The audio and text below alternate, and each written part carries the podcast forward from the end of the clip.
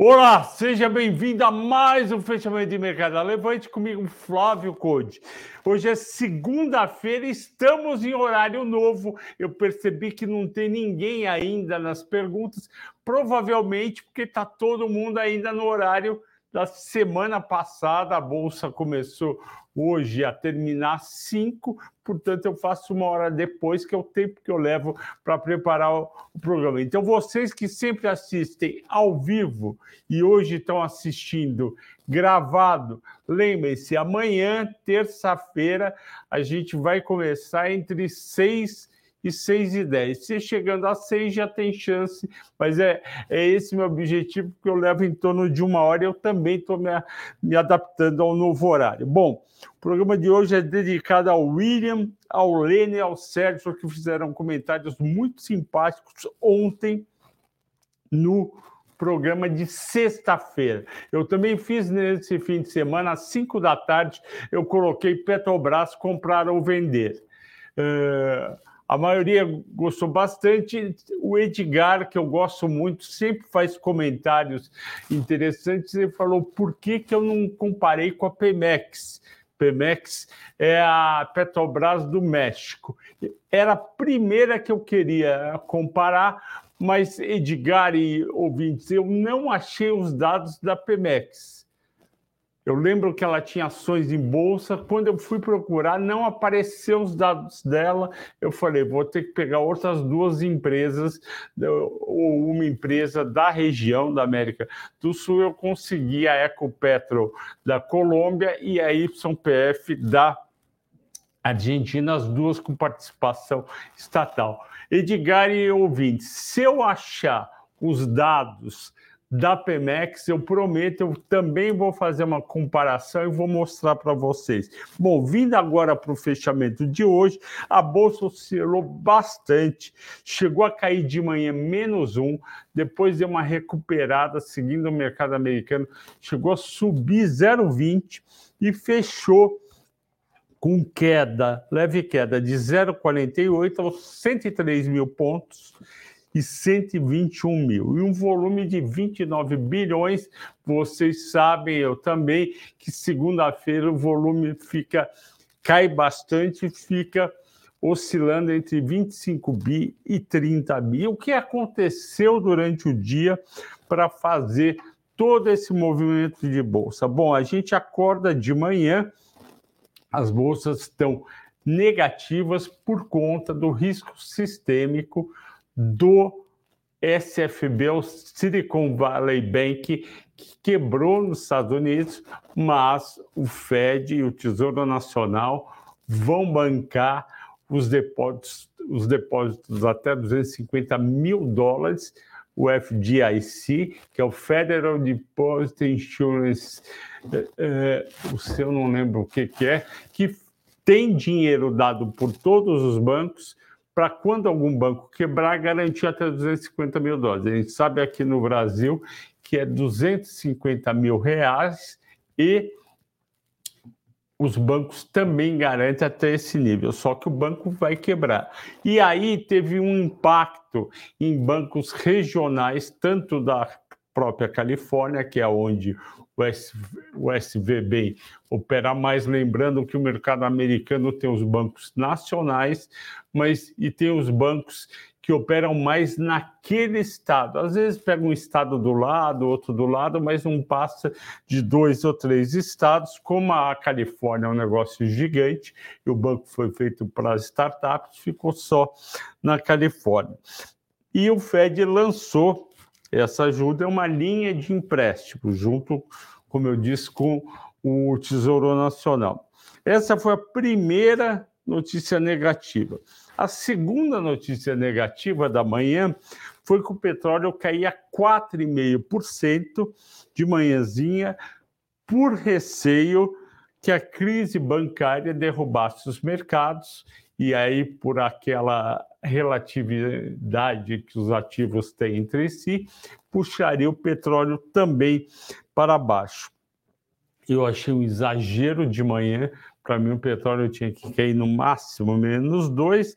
Durante o dia, ele foi amenizando, acabou fechando agora com menos 2,7 e o petróleo Brent a 80 dólares e 70 por barril. Lembrando que na semana passada a média do petróleo Brent foi entre em torno lá de 83 dólares.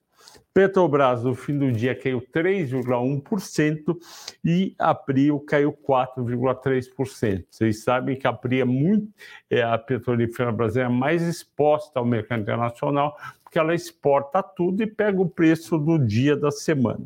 Terceira notícia negativa: os bancos brasileiros abrem caindo, aliviam um pouco, mas terminam no negativo. Por quê? Que as ações de todos os bancos do mundo, Ásia, Europa, Estados Unidos, na sexta-feira e hoje Brasil, cederam de preço por conta do risco do SFB. Quando passar isso, os bancos até podem voltar. Sinceramente, impacto em banco brasileiro é zero, zero. Mas por relativi de relatividade, se cai o Citibank 3%, se cai o, o, um banco na França, na Alemanha, na Inglaterra, também tem que cair aqui. As quedas foram não foram grande coisa, mas acontece. Quarta notícia, agora positiva: as bolsas americanas melhoraram ao longo do dia. Por quê? Porque o, o pessoal foi ver qual foi o motivo da quebra do Silicon Valley Bank? O motivo foi ele pegava o dinheiro dos depositantes, aquele monte de startup que estava feliz da vida de ter aberto capital, ter feito mais uma rodada, ou não ter aberto ainda e ter feito novas rodadas de abertura de capital, colocava o dinheiro no banco e ia usando ao longo do tempo. Esse dinheiro dos correntistas tal qual no Brasil, são aplicados em alguma coisa. Eles compravam, o SVB comprava título americano de dois anos, de seis meses, de dez anos, de cinco anos, que nem aqui os bancos brasileiros compram títulos do Tesouro Nacional, Tesouro do Brasil. O que, que aconteceu? Quando os juros sobem, o valor do título que foi pago, se foi pago 100, 100, é, 100 dólares, 99 dólares ou 1 dólar, 99 centavos, cai o preço porque os juros aumentam. Então, esses títulos do Silicon Valley Bank, esses títulos comprados antes do Fed começar a aumentar os juros, foram perdendo valor. E aí, o que, que aconteceu? O SVB não reconhecia isso no balanço. Deixou lá parado, falou: se ninguém pediu dinheiro de volta, eu vou esperar o título vencer e vendo não tenho perda. Só que os depositantes foram tirando dinheiro nesse primeiro trimestre, porque as startups estavam precisando de mais dinheiro, e quando ele tirava esse dinheiro, o banco era obrigado a vender títulos que tinham se desvalorizado. Com isso, eles realizavam um prejuízo. O prejuízo do Silicon Valley Bank foi de 1 bi e 800 milhões de dólares no primeiro trimestre.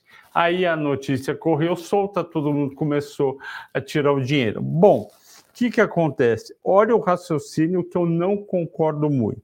A partir desse problema de desvalorização da carteira de título dos bancos, economistas americanos, pessoal do mercado, investidor, começou a acreditar que, os, que o Fed pode ser obrigado a não aumentar os juros semana que vem, dia 22 de março. 21 terça, 22 quarta, o Banco Central Americano, aqui também o Copom, se reúnem para decidir o juro eles vão olhar o caso do, do SFB e podem concluir: olha, se a gente aumentar os juros em meio por cento, como a gente estava cogitando, mesmo 0,25, isso vai aumentar os juros de novo, vai fazer vai fazer os títulos das carteiras dos bancos se desvalorizarem, eles vão, se tiver resgate, vão vender o título e vão perder dinheiro. Então, raciocinou esse pessoal dos Estados Unidos, o Fed não vai aumentar os juros. Aí os as ações de techs começaram a subir, os juros dos títulos começaram a cair, o valor do título a subir, porque o Fed podia até parar de aumentar os juros e reduzir lá na frente. Eu não compro essa historinha, eu não compro essa historinha e escrevi isso hoje no Telegram do Infinity Pass. Se você não assina o Infinity Pass, ligue para Levante e assine. O Infinity Pass é o melhor pacote que você tem para assinar, porque você vai ter todos os relatórios da casa que você vai poder assinar. E eu vou te passar o nome do Felipe, deixa eu ver aqui. Felipe Fernandes. Você vai ligar para o Felipe Fernandes, vai, vai ligar para o Felipe Fernandes no telefone uh, 011 95 92 5 0024.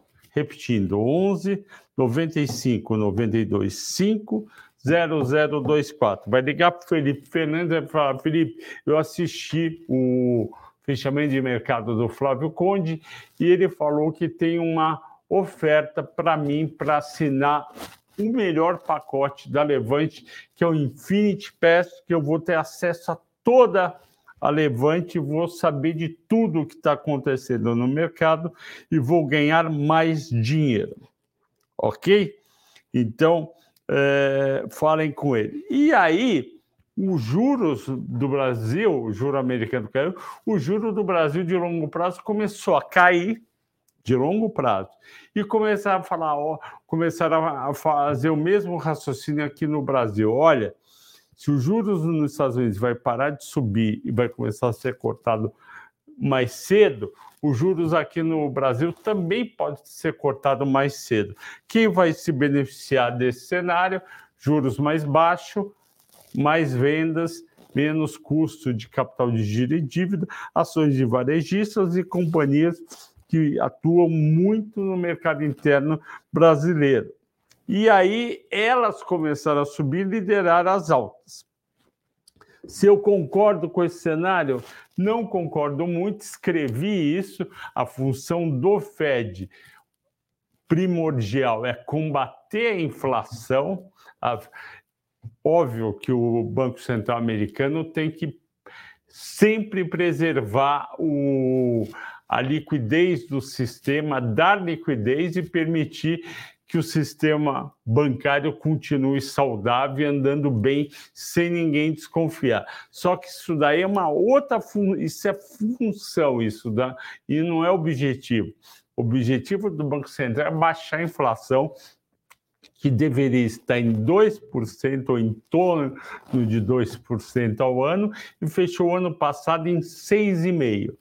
E amanhã sai o IPCA americano, conhecido como CPI. Expectativa é 0,40 de alta em fevereiro, já foi 0,40 em janeiro. Se ele tiver inflação de 0,40 todo mês nos Estados Unidos, vai dar pouco mais de 5% está longe dos 2,60. Então, o Banco Central americano, se ele vir amanhã 0,40 de novo, se ele vir 0,30, vai ser uma festa. Mercado sobe, juro cai. Se vier 0,40 ou 0,50, que seria péssimo, o mercado dá uma balançada e o Fed fala: opa, já tem o PPI, que é o preço ao produtor 0,7 em, em janeiro, que é muito alto. Já tenho dois dados de emprego muito fortes, 507 mil em, em janeiro, que foi revisado, e 311 mil em fevereiro. E ainda, que, que, e ainda tem o CPI, eu vou ter que aumentar os juros e vou ter que salvar o SFB, salvar o SFB não, salvar os depositantes e ajudar os bancos que podem ser prejudicados. Então, o Banco Central vai ter que fazer o quê? Vai ter que fazer que nem aquele caipira da roça, minha família é do interior, eu posso falar, é, que assobia e chupar cana ao mesmo tempo. Ou seja, o Banco Central americano vai ter que aumentar os juros pelo menos de 0,25 e continuar aumentando para a inflação baixar, para mostrar que ele está firme com a proposta de com o objetivo de baixar a inflação, ao mesmo tempo que ele vai ter que usar outras armas, e a melhor arma é dar financiamento, dar dinheiro para os bancos que podem ser afetados pelo SFB. Ok, pessoal? Dólar, antes de entrar uh, na outra parte da, desse fechamento. O dólar abriu a 5,217, 5,22 arredondando, foi subindo, subindo, fechou a 5,27, 6 centavos de alta, 1,2 de alta em um dia. Isso é bastante. Por que, que aconteceu isso? Porque os juros americanos, porque o dólar subiu frente às moedas fortes? Não. Isso aconteceu porque se as commodities estão caindo, petróleo caiu, agrícola caiu hoje, minério ainda deu uma subidinha, porque a China mais separado, mas se o preço das commodities continuar a cair, a exportação brasileira, o valor total em dólar vai cair e, portanto, vai ter menos dólar entrando no Brasil a mesma quantidade saindo. Então, dólar para cima. Ok, pessoal? Esse é o resumão do mercado. Vamos agora para dados mais específicos. Estrangeiros, saldo de estrangeiros na quarta, dia 9, foi praticamente zero, positivo em 4,4 milhões e 800 mil dólares. Isso é muito pouco, isso é muito pouco, e com isso o acumulado do mês fica levemente positivo em 91 em, em 91 milhões, o acumulado no ano 10 bilhões e 900 milhões. Então está dentro do esperado, enquanto a situação não melhorar lá fora, e aqui dentro o investidor estrangeiro não volta. Cinco ações mais negociadas. Vale 85,05, subiu 0,4. Petro 24,19, menos 3%. E Tube 23,78, menos 1,2. Miglu 3,72, subiu 9,4%. Prio 3, 31,77, menos 4,3. É uma pena, estão fazendo com a Prio, a Prio é uma baita empresa, está aumentando a produção, vai crescer mais ainda esse ano, está indo para o caminho certo, só que o petróleo está caindo, ela exporta, e além disso, tem durante quatro meses uma taxa injusta de de exportação de 9,4%, portanto, a cada 100 dólares que ela exporta de petróleo, ela deixa 9 dólares e 40 centavos para o governo federal.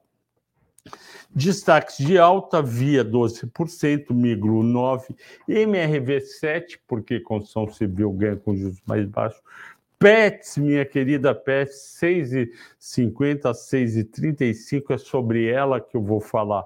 Hoje foi escolhida pelos analistas e a Local Web 5, analista não, pelos assinantes. Local Web 5.8 de alta. Destaques de baixa, São Martinho 5.8, 3R 5.4, Dexco 4.3. Por quê? Porque caindo o preço do petróleo, no caso São Martinho, caindo também o preço do etanol, eles receitam menos, ganham menos, as ações caem. Dexco, antiga Duratex, 5,3 de queda. Teve uma corretora americana, não lembro se é JP Morgan ou Morgan Stanley, rebaixou a recomendação de Duratex, de Dexco, de compra para neutro. O resultado foi bem fraco no quarto trimestre. Sou obrigado a concordar. E a Cash Melius, que é 5,1, não sei o motivo. A escolhida pelos assinantes foi Pets. Vamos ver aqui o que eu escrevi de Pets. Ok? Pets. Levante. Achei. Pets, eu escrevi o seguinte para vocês. Vamos lá. Uh, a Pets divulgou hoje que ela tem uma meta de, de abrir de 30 a 40 lojas por para este ano de 2023. Isso é bom? É ruim? Como que você avalia? Eu avalio como neutro para positivo, porque ela abriu 50 lojas em 2022 e foi para 218 lojas. Este ano é um ano de economia mais desafiadora. O PIB vai crescer pouco, perto de 1%, a inflação ainda está nos 6%, o juros está alto, crédito está tendo contração e a geração de emprego está diminuindo a velocidade, o, o número está tá, tá gerando menos emprego. Com isso, as empresas precisam ter uma postura mais moderada. A PETS, ela estuda em quais cidades de quais estados entrar, já que ela já está em quase todos os estados, e ela vê oportunidades em algumas regiões de alguns estados de colocar lojas, de vender bem, porque no interior há uma preferência ainda grande pelo, aquele produto que você compra perto de casa e leva o produto na hora para casa. Além disso, essa loja nessas regiões pode vai servir de um hub para distribuir não só na, nessa cidade grande, mas nas cidades em volta, o que o pessoal comprar no site da Pets. Então, faz sentido continuar a abertura de lojas, dentro desse escopo, mas abrindo menos lojas, mostrando moderação.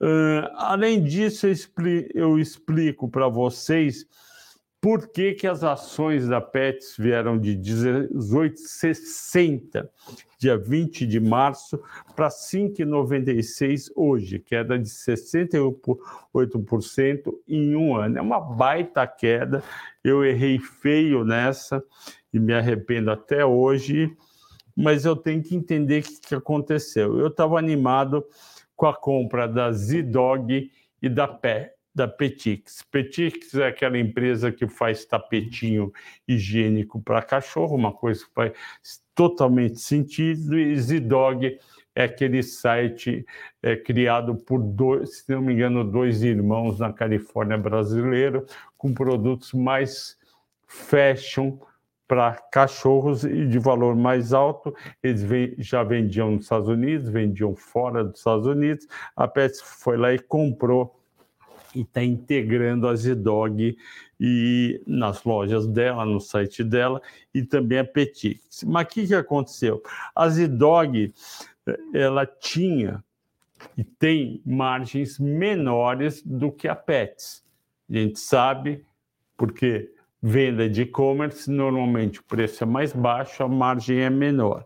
Então, uh, aí, ainda está no processo de curva de sinergia, ou seja, quando você vai lá, compra a Zidog, traz os sócios da Zidog para também serem sócios da Pets, leva um tempo, principalmente estando fora do Brasil, leva um tempo para você ajudar eles a ajustar a operação a ter margem maior e também para integrar. É esperado para 23 e 24 uma, um aumento gradual das margens da Zidog e, portanto, da Pets. Mas foi isso que levou para baixo Outra coisa que levou para baixo o resultado a cotação da Pets foi o seguinte: a receita da Pets cresceu 36% no ano passado.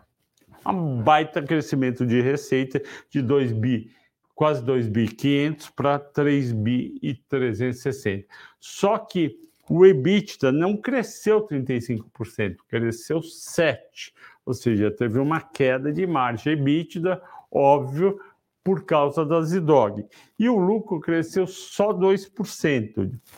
Então a companhia decepcionou os investidores com essa queda de margem. Aí o pessoal foi lá e vendeu. Outro motivo foi que foi gasto caixa 390 milhões em 2022, ou seja, para os investimentos para os gastos do dia a dia para financiar capital de giro, a companhia teve que tirar 390 milhões do caixa e investir. Ela termina o ano de 22 com caixa líquido de 72 milhões, ainda tem caixa maior que dívida. E com isso, o EV/EBITDA dela cai para 10,6%, 10,6, ou seja, o, EV falou de mercado mais dívida, no caso dele, menos é, caixa líquida, 72 milhões, é 10,6 vezes, 10 vezes maior do que o EBITDA. E o que, que é um EBITDA, na minha opinião, um EBITDA razoável para para PETs em torno de 14 vezes, que era o EVBIT daquela, ela chegou a ter 18 de EVBIT no começo, caiu para 14, 10 é muito pouco, 14 é mais razoável, fiz a conta com 14, eu acho que melhorando o cenário macro e a empresa também melhorando o cenário macro, as margens melhorando um pouquinho, eu acho que eles podem ir para um EV/EBITDA de 14 vezes, que daria R$ reais de preço justo da Pets no fim do ano. Ela, ela fechou, quando eu olhei hoje, ela estava a 6,15, ela fechou a 6,35, está dando um upside de 30% até o fim do ano, que é um upside de muito bom. Então, quem tem pets é para manter é para manter em carteira. Quem não tem pets, vale a pena estudar para talvez investir, porque vai depender das, da, do cenário macro, e que está difícil no curto prazo, e também a melhora do, do, das margens. Vamos para as perguntas agora, depois de 28 minutos. É, eu estudei no fim de semana TASA, a Taurus, estudei SIM PropTech antigas, como é, Cirela, é, Cirela Commercial Property, CCP, e estudei, hum, estudei a Lupar. Eu não lembro exatamente as pessoas que me pediram, eu vou lendo aqui as perguntas. Se você pediu uma dessas três, peça para eu falar que eu paro e falo, eu estou com as três na cabeça. Vamos lá. Jansen Pires, olá Flávio, olá Jansen, tudo bem? Stanley Negro, Clínica e Laboratório, boa noite, boa noite. Elaine Cristina, boa noite. Márcia Batista, boa noite. Stanley Negro, você não acha que com a queda de juros a Rap Vida acende. Olha, com a queda de juros todo mundo sobe. Só que a Rap Vida uh, caiu demais e tem chance de subir bem. Só que ela precisa solucionar a questão dela de estrutura de capital que pode envolver emissão de ações, mas eu acho que ela sobe sim. Valder Santos, boa noite, Flávio. Via alta de 12, Magalu 9. Sim, exatamente. Uh, Stanley Nigo, impacto dos bancos dos Estados Unidos agitam as ações de saúde ou somente commodities? Não. é, o impacto dos bancos pega ações de commodities, saúde não, porque, é, porque o impacto de bancos não vai fazer melhorar o setor. Resiliência.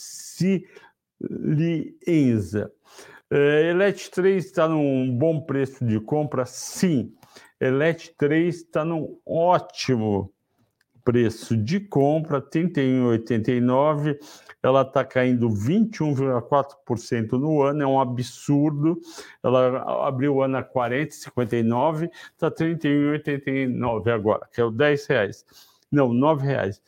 Porém, o presidente Lula é o grande ele e o PT são os grandes detratores de Eletrobras, falando que está errado, que, que, foi, que foi uma bandidagem, que vai fazer, o PT vai fazer comissão parlamentar eh, frente ampla eh, para rever a privatização, o, o Lula quer ter, ter, ele tem 40% a União tem 40% das ações, mas não tem 40% dos votos, quer rever.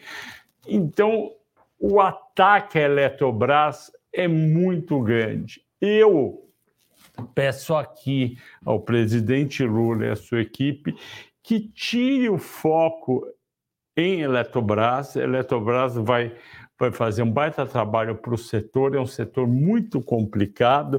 A intervenção da Dilma e do PT já foi um desastre em 2012, com a MP 576.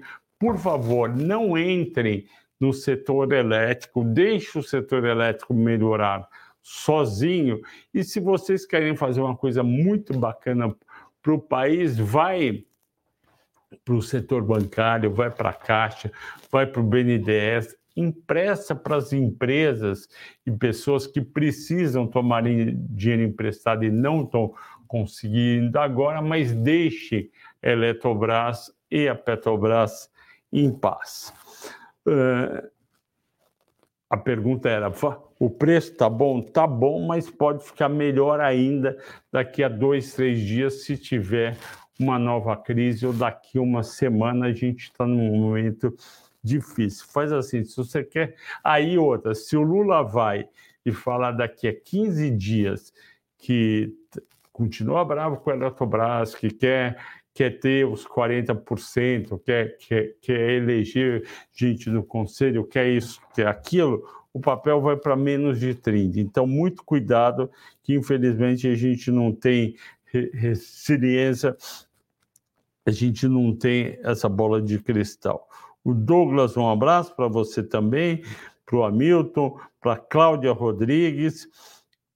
Cláudia, eu vi seu comentário sobre o vídeo de Petrobras, muito obrigado. Espero que ela suba mesmo e que você ganhe dinheiro. Diogo Machado, é, muito obrigado, elogiou, muito obrigado. É, o Stanley Negro, não acha que as ações Rapvida foram especulativas? Foram. Também acho, só que pode piorar se a cotação de um, uma eventual emissão de ações for abaixo disso. De Freitas. Uh, Flávio, acho que você é novo aqui, De Freitas. Seja bem-vindo. Olá, Flávio. Você pode falar do IRB Parabéns pela. Eu posso falar sobre o IRB. O IRB eh, tá, é, teve um resultado um pouco menos pior no quarto trimestre do que no segundo. Ele tem chance de melhorar um pouco em 2023 e 2024.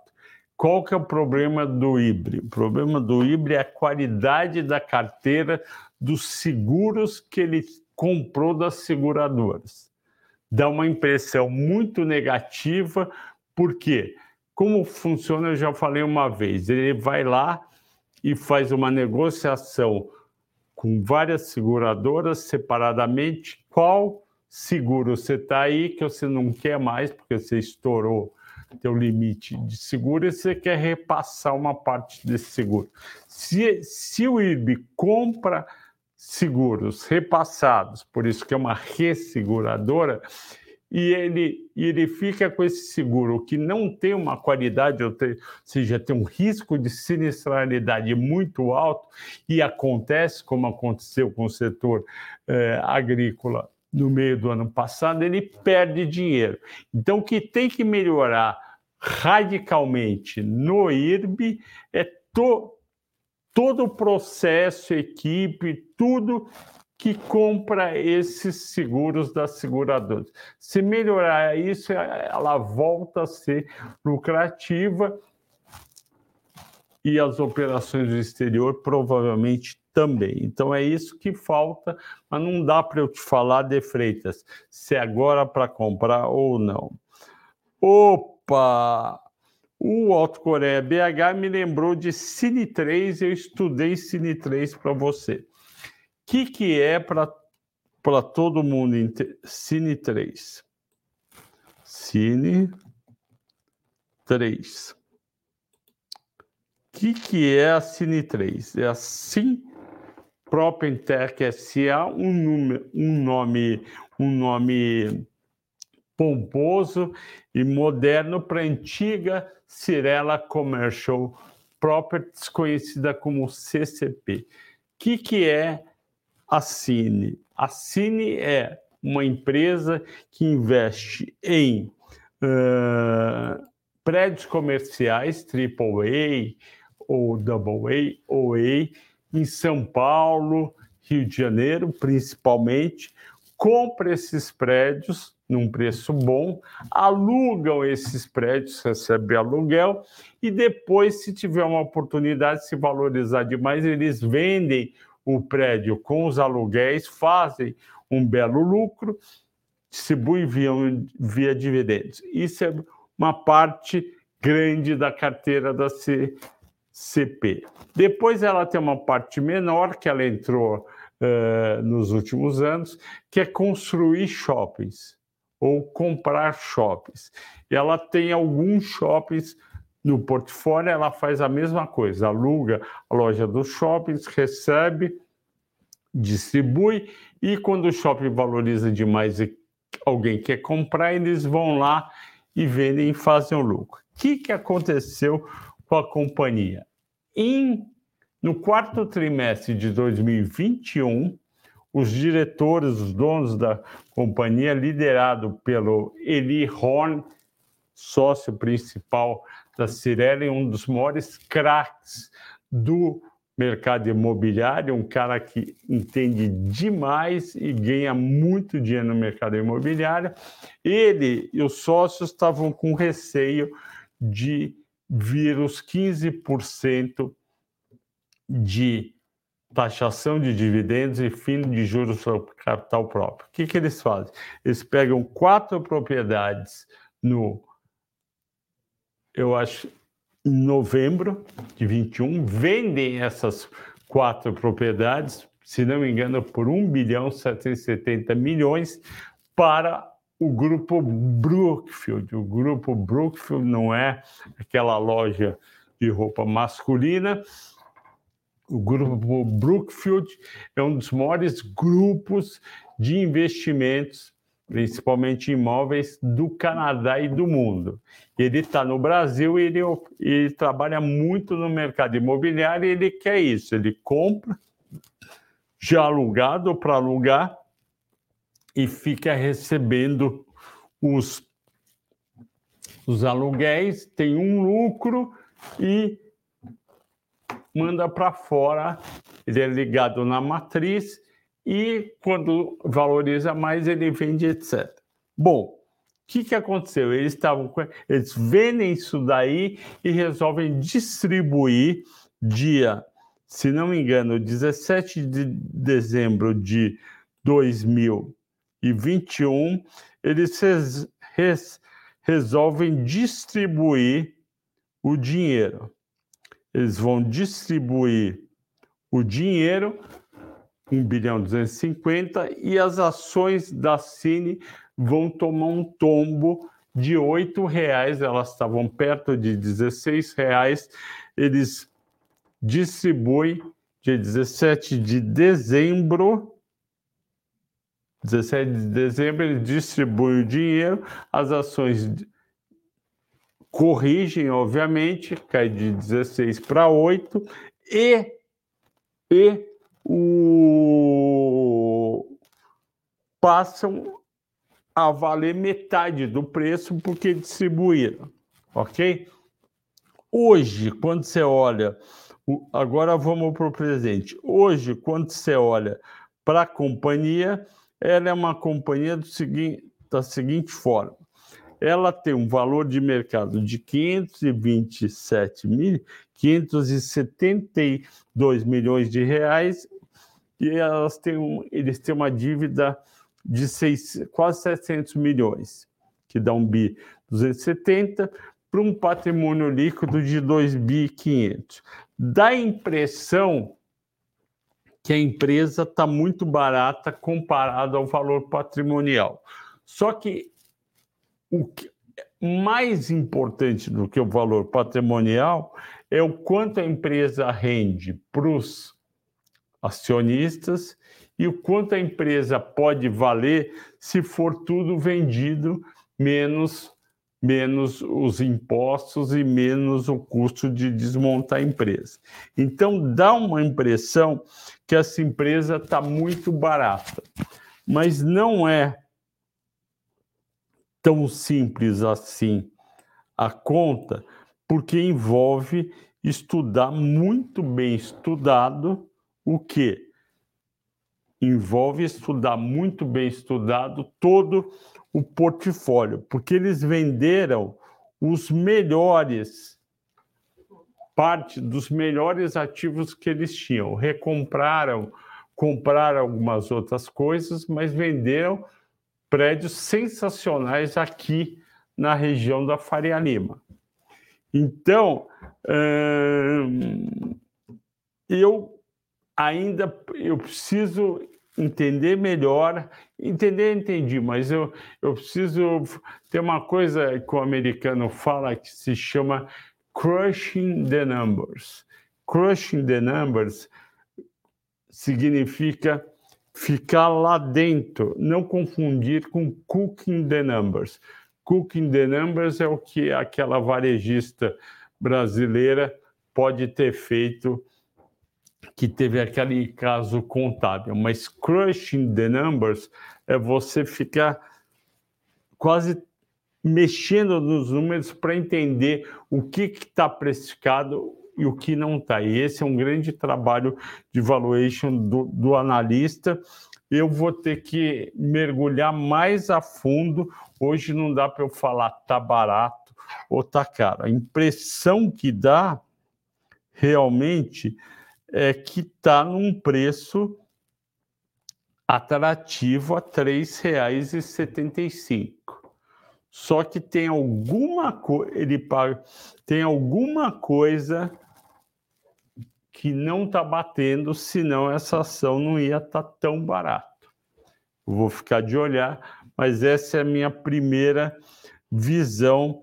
Quem para você, meu amigo Alto Coreia, BH. E se você quiser falar comigo ou escrever, meu telefone é 011 98346 9005 11 98346 9905. Eu vou te atender no WhatsApp, escrito ou falado, ok?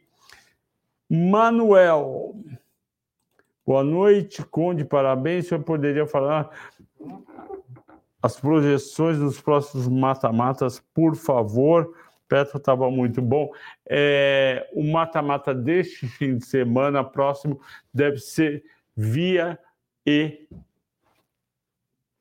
Magalu. Elas acabaram de divulgar. Se Americanas divulgasse, eu também ia analisar junto. Eu tenho as duas, vou fazer as duas para o próximo, ok?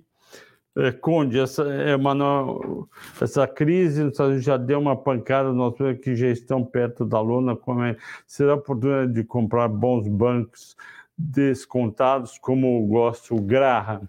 Graham, é, que o Manuel Ribeiro está falando, é o Benjamin Graham, que foi professor, depois sócio do Warren Buffett na Columbia University, e ele fala que é muito bom comprar ações quando você tem uma margem muito uma margem de segurança. O que, que ele chama de margem de segurança? Se ele acha que o preço justo, o investidor acha que o preço justo é R$ 28,00 para Itaú, Itaú está lá 24,50. Então ele fala: não, essa diferença é uma margem de segurança boa.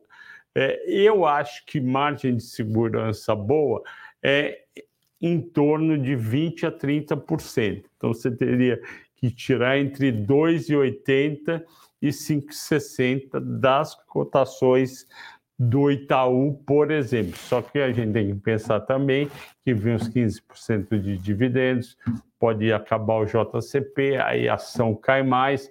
Quer dizer, se é para comprar bancos, espera um pouco, espera um pouco, porque vai ter juros mais altos, o Fed pode, pode surpreender esse pessoal do mercado americano, está achando que ele não vai aumentar mais juros. Sandro Peralva, uh, tudo bem, Sandro? A Cosan não para de cair, mas acredito nessa empresa demais. A Cosan, como eu já mostrei, é uma boa empresa, é uma boa holding, só que ela depende 88% das vendas vem da onde? Da Raizen. A Raizen, com o preço do etanol mais baixo por conta de uma gasolina provavelmente mais baixo, com petróleo 80 dólares, ela, ela tende a ganhar menos. Por isso que a Cosan está apanhando junto com a Raizen, que está barato. É, o Marcelo Viana, boa noite. Pode indicar o livro para inici... iniciantes no mercado de capitais, mercado de capitais mesmo, é, amplo. É o do Fortuna. Deixa eu ver, mercado de capitais. Eu acho que é o do Fortuna. É isso aí. É o Eduardo Fortuna ele tem, para mim, o melhor livro de mercado de capitais. Você tem aqui Amazon, Estante Virtual, é, PUC Rio Grande do Sul. Eu gosto muito desse livro. Por quê? Porque ele é enorme, tem, sei lá, quase mil páginas, ele tem todos os assuntos importantes do mercado financeiro para quem quer saber de poupança e tesouro direto, até, eu não sei se tem criptomoedas, até fundo imobiliários, passando por tudo, ele vai em cada ponto importante, explica, explica. É denso o livro, é, não é difícil de entender, mas não é também é, um livro esmiuçado para ficar facinho, um livro que vai direto e explica muito bem. Eu começaria com Eduardo Fortuna, iria naqueles pontos que você quer entender. Você quer entender, por exemplo, de tesouro e IPCA mais juros. Vai ter lá uma parte só sobre isso. Ok? Boa sorte, Marcelo, bom livro. O Leandro Guerra. Flávio, Acho que a Petrobras pode não honrar com a venda do Polo Potiguar para 3R Petróleo. Eu acho que ela tende a honrar, porque já está assinado todo o contrato pela 3R, só falta a última assinatura da Petrobras. Porém, o pessoal do Jean Paul Prats, PT e Lula pode causar alguma dificuldade. Agora, é, acabar com a venda, voltar tudo para trás, eu acho pouco provável. Mas um pouco provável acontece no Brasil. Por exemplo, essa taxação injusta das exportações de várias. É, de, não é só da 3R, da 3R é mais mercado interno, não é só da Prio, a Shell, todo mundo que tem. que Eu já falei aqui, todo mundo que, que entrou nos leilões da Petrobras tem campos exploratórios aqui para explorar, para produzir, mandar o barril para suas sedes, vai ser taxada. É, Daniel Conte, boa noite, prazer estar ao vivo. Diego, pode falar de Sim 3. Eu falei de Sim 3, espero que você tenha gostado. Diego, boa noite. Jos Valdo Souza, quais perspectivas para Prio? Vocês acreditam que a desvalorização recente é uma oportunidade? Sim, eu acredito que é uma oportunidade, porém, porque eu acho que esse, que esse imposto vai durar só quatro meses, vão tirar e aí a ação vai voltar. Só que o petróleo está em queda por conta do mercado americano, e semana que vem o Fed pode surpreender, agora é surpresa, e aumentar os juros pelo menos em 0,25, e eu esperaria a faca cair mais, e a faca ainda está caindo, caindo para Prio e para 3R. Odair, boa noite. Flávio Moniz. É, tudo bem, Xará? Estamos no meio de uma crise global. Além, ó, 50 minutos, o pessoal está me falando aqui, eu vou, vou responder. Então, só mais essa pergunta, tá bom? Esperem. Estamos no meio de uma crise global, além do cenário interno muito complicado, ainda dá para investir em ativos do setor bancário, mesmo com outro risco de crédito? Ativos do setor bancário, eu acho que você está falando de ações. Dá para investir em ações de bancos, mas elas podem cair mais, não é fácil curto prazo.